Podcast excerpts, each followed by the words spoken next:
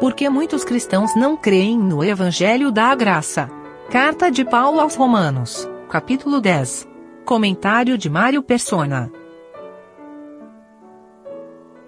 Quando a gente tem contato com o mundo religioso, né, cristão, o mundo cristianizado, então percebe o quanto o evangelho não é crido, não é entendido e não é crido é, praticamente todos os dias alguém vai me escrever e dizer: mas tem que se arrepender, senão não vai ser salvo.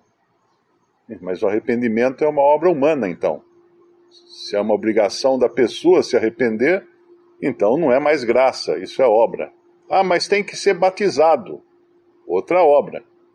Ah, mas tem que pertencer a uma igreja, mais uma obra. Então as pessoas uh, realmente crer no Evangelho, alguns falam até tem que obedecer. É obra, obedecer é obra. Tudo isso pode ser muito certo, muito correto, como consequência de uma salvação já assegurada pela fé. Mas são obras. São obras. Ninguém vai, ninguém vai ser justificado por obras. Algumas religiões, inclusive uh, evangélicas e protestantes, dizem que quando você se converte, a justiça de Cristo é colocada na sua conta. Então você que estava com a conta zero, né, estava no vermelho, você que estava, estava devendo justiça, de repente sua conta fica positiva. Por quê? Agora a justiça de Cristo foi depositada na sua conta.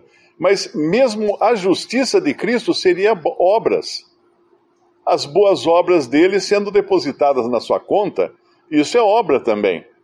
E aqui nesse capítulo nós temos um, um, um versículo que é, é chave para entender isso, no versículo 16. Mas nem todos têm obedecido ao Evangelho. Ah, aqui, ó, tá aqui. Então tem que obedecer o Evangelho para ser salvo. Tá, mas o que é, é obedecer ao Evangelho? Isaías responde. Pois Isaías diz: Senhor, quem creu na nossa pregação. Então é a fé o único caminho. Não existe outro, não existe substituto, não existe batismo que salve, não existe. Hoje alguém escreveu para mim e falou que eu preciso ser batizado urgentemente, senão eu não vou ser salvo. Ele está, obviamente, dizendo do batismo, deve ser da, da instituição que ele, a qual ele pertence, né? Porque ele não entendeu ainda o que é o batismo. Ele não entendeu. E, e muitos, muitos me escrevem também dizendo que se não for batizado uh, nos moldes, né? De, de, não pode, primeiro, não pode ser criança. Segundo, tem que ser por imersão. Terceiro, tem que ser numa igreja evangélica. Mas aí, uma pessoa que afirma isso, ela está dizendo que durante 1400 anos não existiram cristãos na face da terra. Porque eles não eram batizados numa igreja protestante, porque não existia igreja protestante. Simples assim. Durante os primeiros 1400 anos, ou vamos, vamos dar um desconto aí para os primeiros dois ou três séculos antes da, da formação do catolicismo, né? Mas depois que, que foi formado o catolicismo oficialmente, a partir do segundo ou terceiro século, o que aconteceu daí para frente? Todo mundo foi batizado por um padre, na maioria por imersão, e então não eram cristãos. Não valeu. O cristianismo ficou escondido da face da terra durante quase 1500 anos. Então é muito importante entender que quando a gente escuta alguma doutrina, é bom primeiro uma, uma coisa que deve perguntar antes a pessoa que está falando isso é empregada de algum sistema? Porque o empregado de um sistema religioso, ele é, ele é obrigado a ensinar aquilo que está na cartilha do sistema religioso. Ele não pode falar contra aquilo que é ensinado no, nos dogmas daquela igreja ou daquela instituição. Ele não pode, ele simplesmente tem que obedecer e seguir a risca aquilo.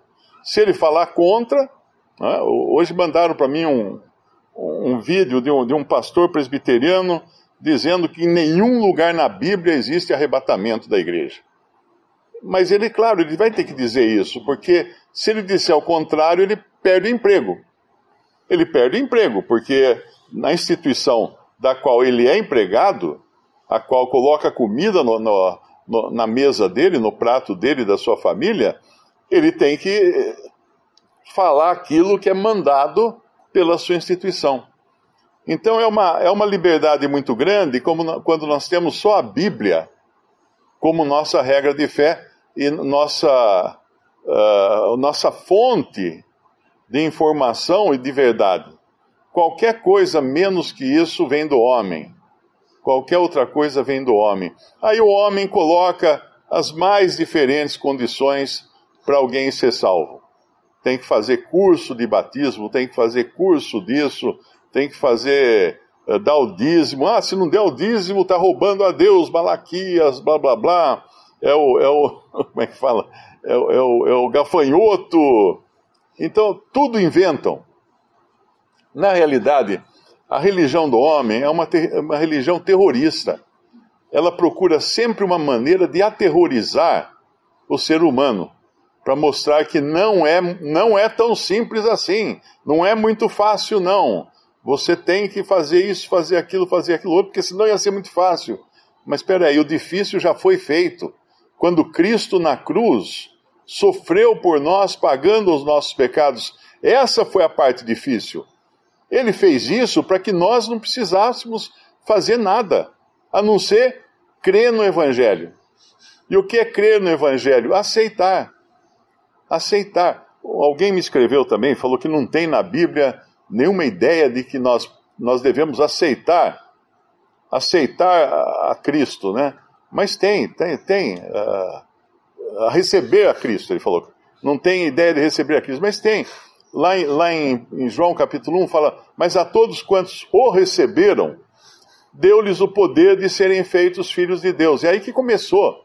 É aí que começa essa obra, que na realidade começou muito antes, quando fomos, fomos eleitos, né, antes da criação do mundo. Mas quando recebemos a Cristo, somos nascidos de novo, recebemos o poder do Espírito Santo, faz com que nós nasçamos de novo. Então, quando nós vemos tanta confusão, tanta, uh, tanto desvio existente no mundo religioso, uh, dá realmente pena de ver como as pessoas são manipuladas por suas religiões, por seus pregadores, por tantas outras coisas. E, e hoje, mais que nunca, né, nós estamos no fim, nos últimos dias nós estamos. E aquilo que foi dito lá em, em Mateus 13, parece que está se cumprindo hoje.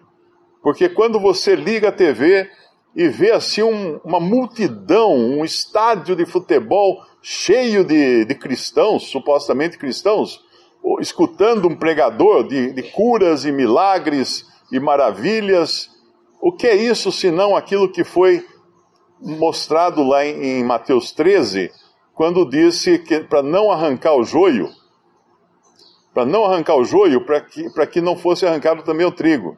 E o que, era, o que seria feito do joio?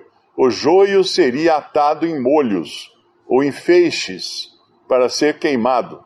Então não se iludam quando virem grandes multidões seguindo um evangelho que é de curas, de milagres, de prosperidade, de bem-estar social, de, de vantagens na vida terrena. Porque isso aí é justamente o joio sendo reunido em feixes, em molhos, para ser queimado. Porque um dia vai aparecer aqui um homem capaz de fazer uh, milagres, fazer descer fogo do céu, e vai ter uma audiência, audiência tremenda, né? Enorme essa audiência, porque ele vai ser um homem de milagres. E existe hoje toda uma cristandade sendo reunida, não em torno da pessoa de Cristo, mas sendo reunida em torno de milagres, de milagres, de sinais, de maravilhas, porque essa é a preferência do homem. O Senhor Jesus mesmo falou no Evangelho que muitos vinham, vinham até ele porque viam os milagres, os sinais que ele fazia, mas ele não confiava neles. eu acho, acho que é João capítulo 6, se não me engano, mas o próprio Senhor não confiava neles. O Senhor não confia em quem vai a Ele em busca de milagres, em busca de cura, de libertação, de, de prosperidade. O Senhor não confia nesses. Mesma, a mesma coisa ele diz num outro versículo, quando fala: vocês, vocês vieram porque comeram do pão. Então, aquele que também vai a Ele buscando benefícios nesta vida, não é confiável. Porque o que o Senhor está oferecendo é uma salvação eterna, é perdão de pecados, é vida eterna. E isso só se obtém pela fé em Cristo e pela fé no Evangelho, crendo no Evangelho. E aqui diz que nem todos têm obedecido o Evangelho. Como obedecido? Pois Isaías diz: Senhor, quem creu na nossa pregação. Numa outra passagem, os discípulos chegam ao Senhor e perguntam: uh, Senhor, o que faremos? Uh, o que fazer? O que fazer para fazer as obras de Deus? E o Senhor responde no singular. Eles perguntam no plural as obras de Deus. E o Senhor responde no singular: A obra de Deus é esta, que creiais naquele que ele enviou.